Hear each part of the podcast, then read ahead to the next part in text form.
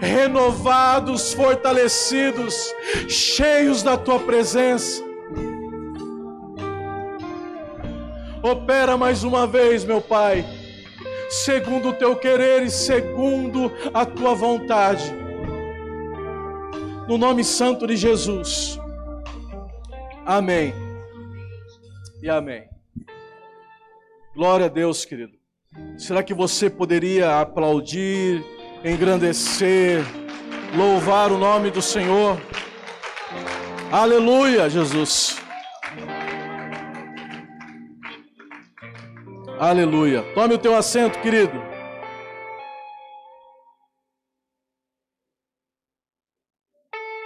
Aleluia. Louvado seja o teu santo nome. Aleluia, Jesus. Fala conosco, Pai. Ministra os nossos corações, Espírito Santo. Aleluia. Aleluia, Jesus. Abra comigo lá em Efésios, capítulo de número 5. Verso de número 15 e 16. Aleluia.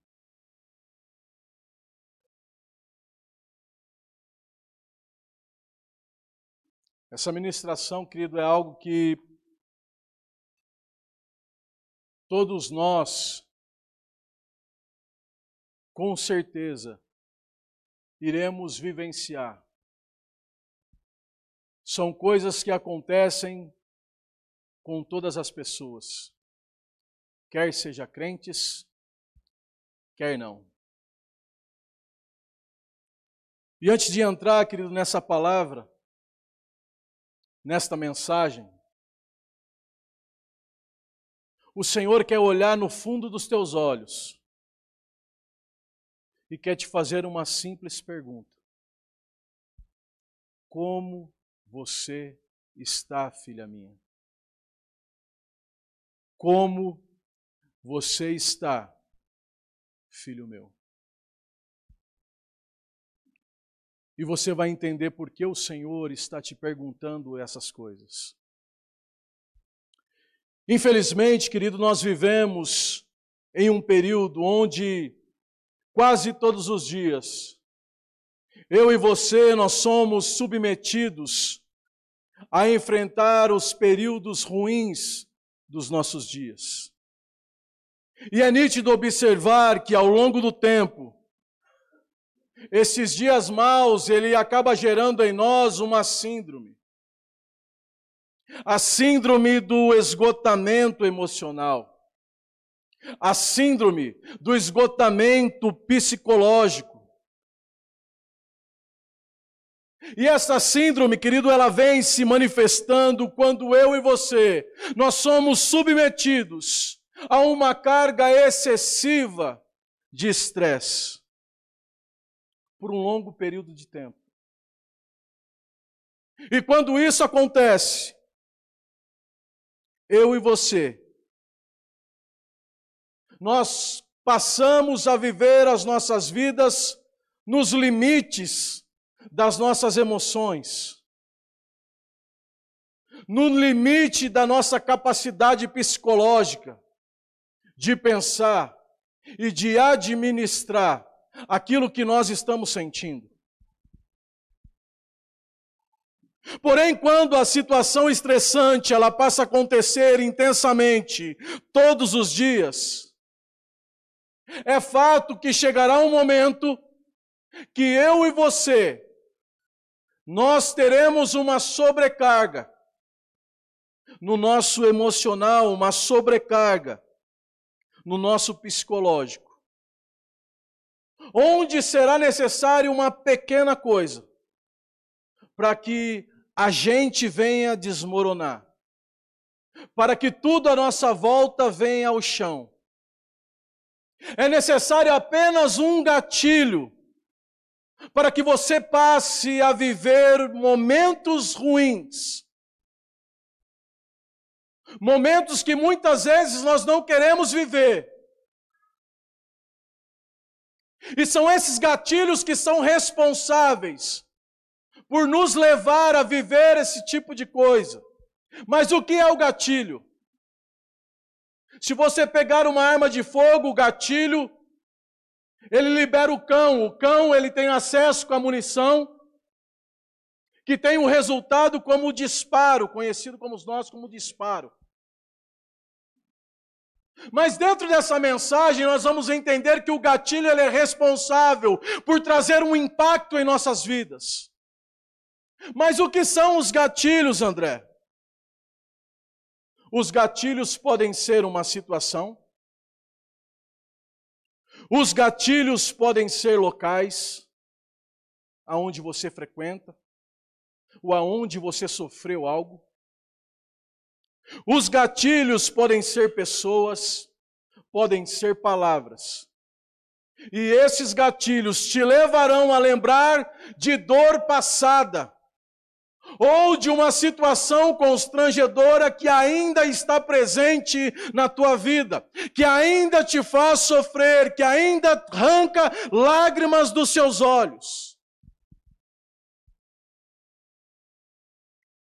E este gatilho, para mim, querido, nada mais é que um lembrete do inferno.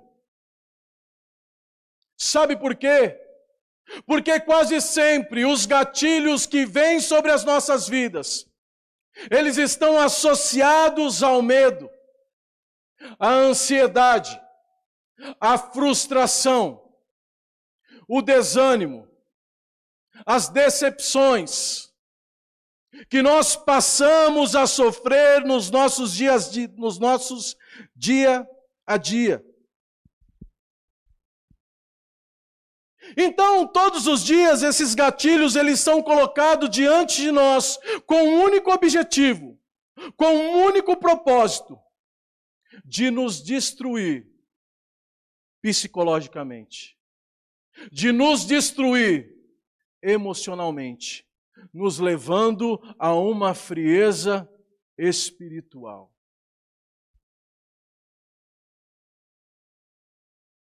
Por isso, queridos, eu e você, nós não podemos permitir que esses gatilhos de Satanás eles se tornem chaves de acesso para que ele possa ter controle das nossas emoções. Usando esse gatilho como chave, te levando a uma profundidade imensa de tristeza. E quando ele te conseguir te levar a esse nível de profundidade de tristeza, ele passará a ter acesso aos teus pensamentos. Pensamentos destrutivos de morte que vão contra tudo aquilo que Deus pensa ao meu respeito e ao teu respeito. Por isso, não permita, querido, que os gatilhos que Satanás coloca em tua vida se tornem chaves aonde ele possa usar para destruir a tua vida.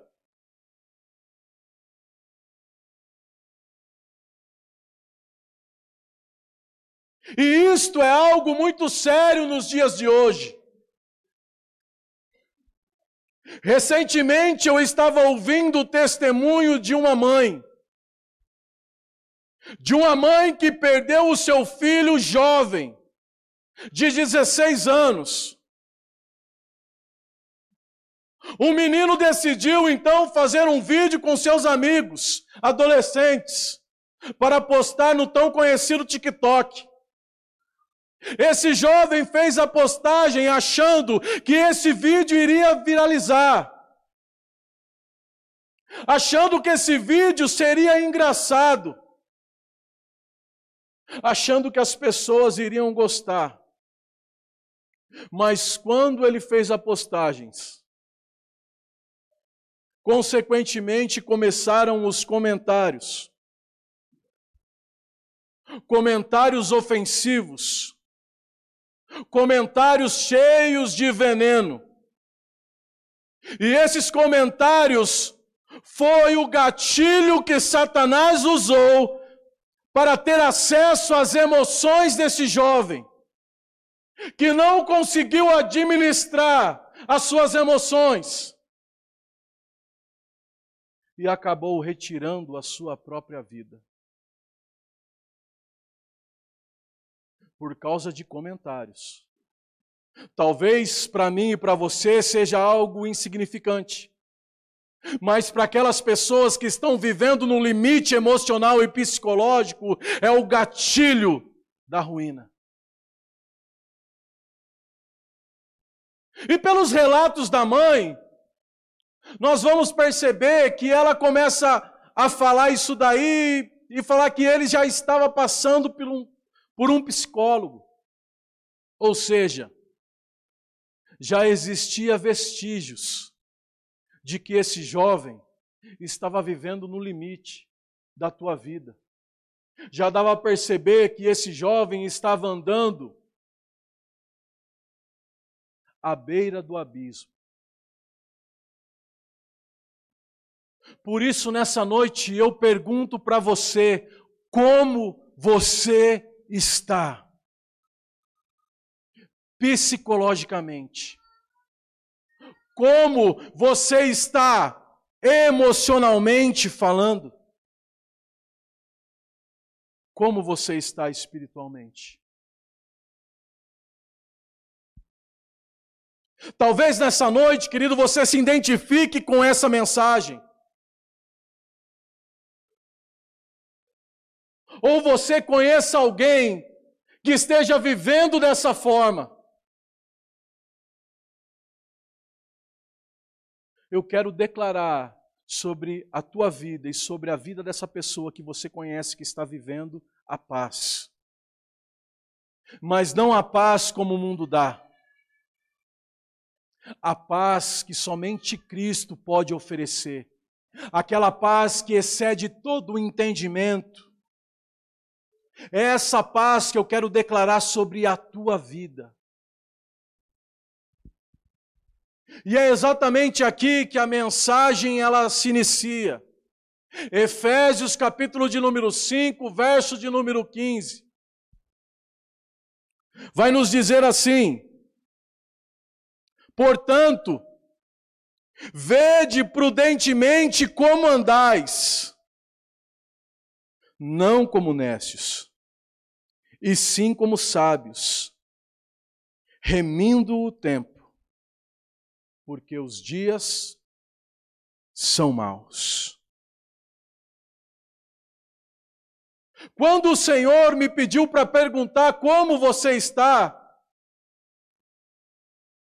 porque na verdade o Senhor queria que você fizesse uma análise da tua vida, de como você tem andado nesses dias maus, durante esses períodos ruins que vêm sobre as nossas vidas. Como tem sido o nosso comportamento diante desses dias? Por isso o versículo começa dizendo: portanto, vede bem, vede como andais. Se vocês estão andando como loucos, sendo engolidos pelo dia mal, vivendo debaixo de cargas pesadas. Ou nós temos andado como sábios. E aí então entra o mistério desse versículo, dizendo: andem como sábios, remindo o tempo, porque os dias são maus. E enquanto eu meditava, querido, o tempo e os dias ficaram remoendo. E eu procurando entender o que o Senhor estava dizendo acerca do tempo e acerca dos dias maus. Porque se a gente for parar para analisar, o tempo e os dias aparentemente são semelhantes. Porém, elas são diferentes. Como assim, André? Quando o Senhor pede para nós remir o tempo, está falando do tempo Kairos, de um tempo específico, de um tempo da graça de Deus. O Senhor está dizendo assim, ó, venha remir esse tempo. Remir é o mesmo que Jesus fez conosco. Se a gente for para fazer um comparativo, o Senhor nos remiu da condenação. Ou seja, o Senhor nos resgatou da condenação. Então, o remir aqui eu posso transferir para resgate. Eu e você precisamos resgatar o tempo de Deus para as nossas vidas, vivendo segundo Ele quer que nós vivamos. Para quê? Para que nos dias maus nós estejamos bem. Entendendo que as circunstâncias não podem influenciar aquilo que Deus faz na tua vida. O salmista vai dizer: Senhor, me ensina a contar os meus dias, para que eu encontre um coração sábio. Salmos 90, verso 13, se não me falha a memória. Você tem contado os seus dias? Eu parei para refletir acerca de contar os dias. Senhor, me ensina a contar os dias. Quais são os dias que eu e você não contamos? Você sabe me dizer? Eu fiz essa pergunta para minha esposa. Quais foram os dias da tua vida que você não contou? Ou seja, que você deixou de viver, baseado numa mágoa, baseado numa frustração, baseado num ressentimento. Todas as vezes que nós não contamos os dias, os nossos dias, é porque de alguma forma nós deixamos de viver por causa de ressentimentos, por causa de mágoas, por causa de dor e de sofrimento. É ou não é verdade? É só você fazer uma reflexão na tua vida. Você vai perceber que aquele dia que você sofreu, você quer esquecer, você apagou dos teus dias.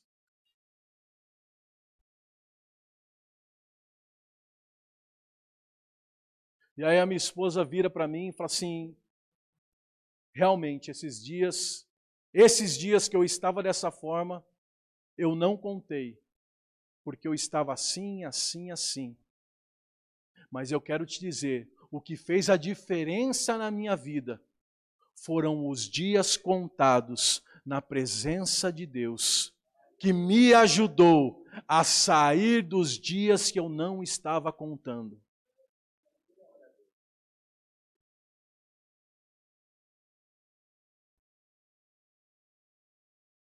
Então, como eu e você podemos resgatar esse tempo de Deus para as nossas vidas?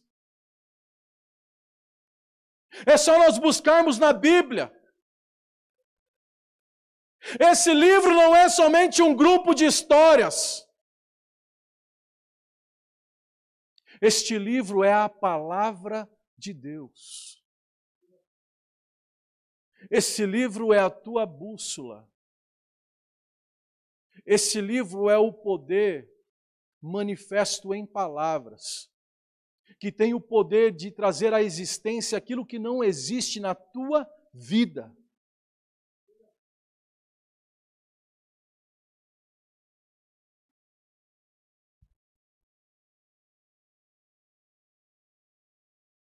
Então só existe um meio, e esse meio é através da oração. Somente através da oração você consegue buscar o tempo de Deus para a tua vida. Por que eu estou falando isso? Porque eu olho para o Antigo Testamento E eu vou pegar aquele que escreveu os Salmos, conhecido como Davi. Davi é exemplo para nós porque Davi, ele passou por tudo isso que foi mencionado na palavra de Deus hoje. Acerca do limite das emoções, acerca do limite psicológico. Davi entendia o que ele estava vivendo e o que ele estava passando, mas em todos esses momentos, Davi não olhava para as circunstâncias, mas Davi erguia os olhos e olhava para Deus.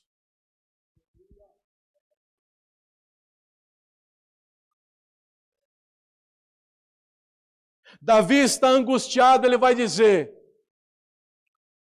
Ainda que eu andasse pelo vale da sombra da morte, eu não temeria mal algum, porque tu estás comigo, Senhor. Davi tinha um entendimento que Deus era bom. Davi tinha um entendimento que Deus era presente. E que Deus sempre lhe apresentava um melhor caminho. O salmista acreditava em Deus, não porque ele tinha um passado perfeito, ou que não existia ausência de culpa na vida de Davi, não. Davi acreditava em Deus porque ele cria que Deus era bom. Davi acreditava que o Senhor era poderoso para livrar de todas as situações que ele passara. Salmos 40, verso 1, Davi vai dizer: Esperei confiantemente pelo Senhor, e ele se inclinou para mim e me ouviu quando clamei por socorro tirou-me de um poço de perdição, de um tremedal de lama, e colocou os meus pés sobre uma rocha e me firmou os passos. Além de fazer isso, ele continua dizendo: E o Senhor pôs nos meus lábios um cântico um hino de louvor ao nosso Deus. Muitos verão essas coisas e temerão e confiarão no Senhor. Davi acreditava, querido, em Deus.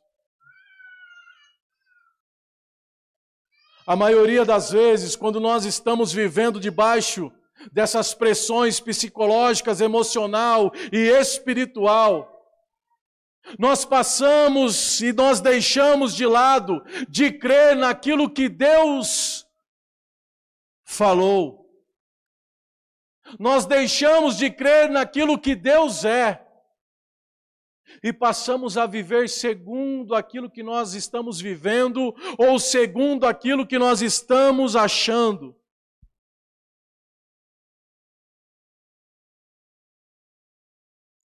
O salmista vai dizer: Não te conta os males que me cercam, as minhas iniquidades me alcançaram tantas que me impedem na vista, mas são mais numerosas que os cabelos da minha cabeça e o coração me desfalece. Preza-me, Senhor, livra-me depressa. Senhor, me socorre. Às vezes nós precisamos ter uma oração de arrependimento, querido. Uma oração simples, dizendo: Senhor, se a minha maneira de pensar revela aquilo que eu estou acreditando a respeito do Senhor não é verdadeiro, Senhor, me perdoa.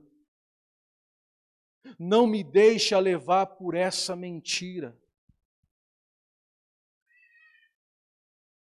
Você pode dizer em uma oração: Senhor, os meus pensamentos tornou-se fútil, porque eu não estou honrando e nem agradecendo ao Senhor por aquilo que o Senhor fez.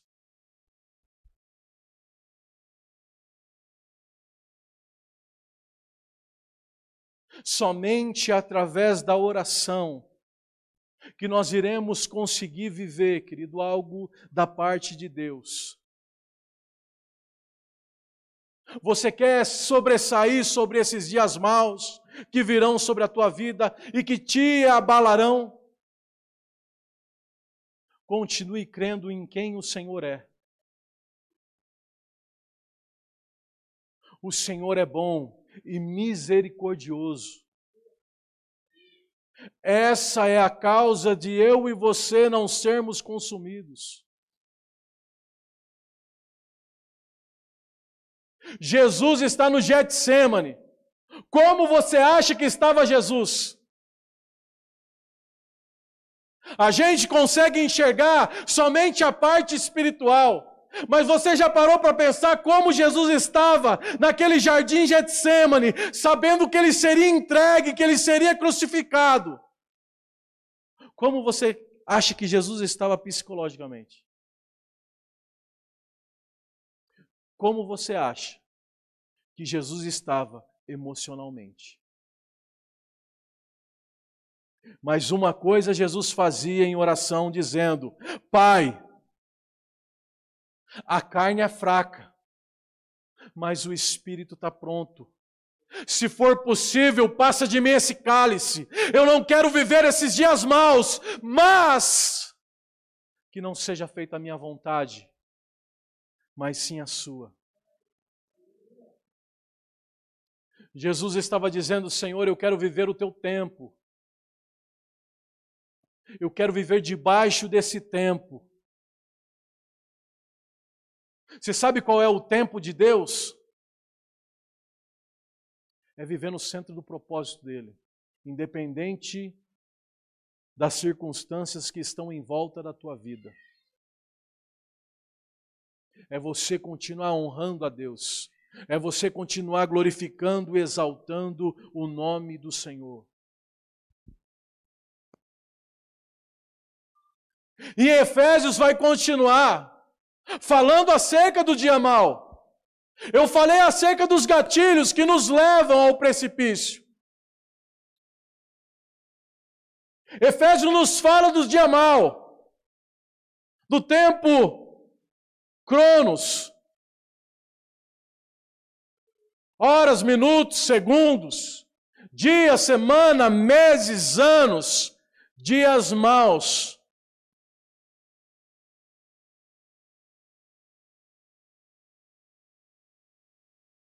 E Efésios vai nos mostrar que esses dias maus nada mais é do que áreas de conflito, áreas de batalha, que eu e você precisamos batalhar todos os dias. Por isso que em Efésios vai dizer, depois de ter feito, feito tudo, revestivos da armadura de Deus, para que possa resistir o dia mal. O dia mal fala de batalha, irmãos. Se o dia mal não fosse dia de batalha, o Senhor jamais iria nos aconselhar a nos revestir da armadura santa de Deus. A armadura santa de Deus nos fala de capacete, para que o teu psicológico e os teus pensamentos sejam protegidos contra os ataques de Satanás. A couraça nos fala da proteção emocional, a proteção das coisas do teu coração. Não é isso que a Bíblia nos, nos orienta a fazer? Sobre tudo o que se deve fazer, guarde o teu coração, porque deles procedem as saídas da vida. A armadura de Deus faz toda a diferença nas batalhas do dia mal. E como você vai conquistar essa armadura, irmão? Essa armadura? Buscando ao Senhor. Crendo na palavra de Deus.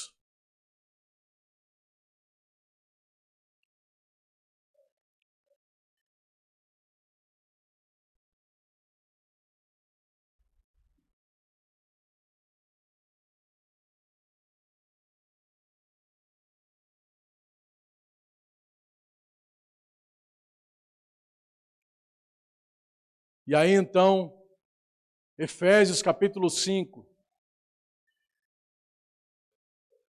Depois o Senhor nos pedir para nós analisarmos como nós temos andado.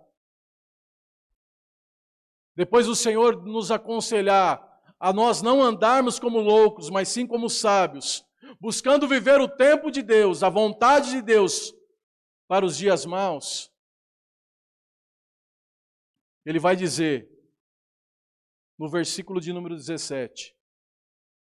E aqui eu encerro a mensagem.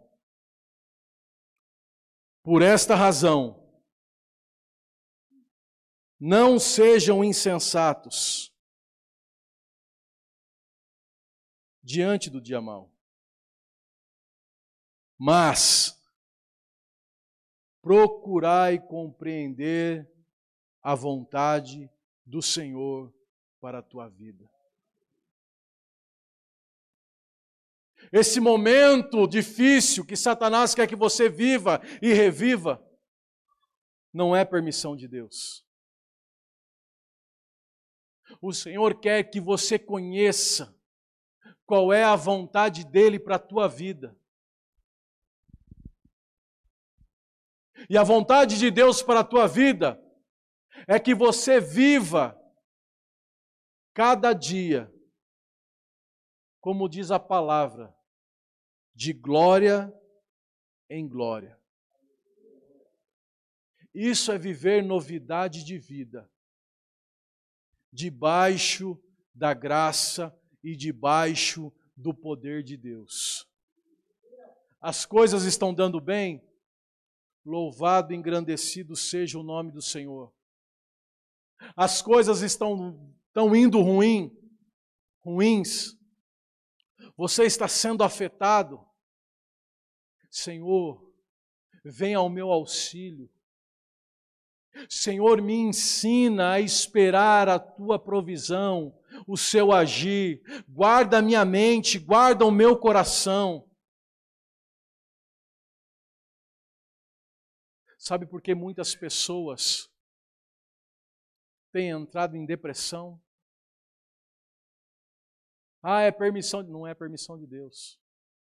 A depressão nada mais é que a consequência que o gatilho de Satanás faz na vida das pessoas. Quando as pessoas estão vulneráveis,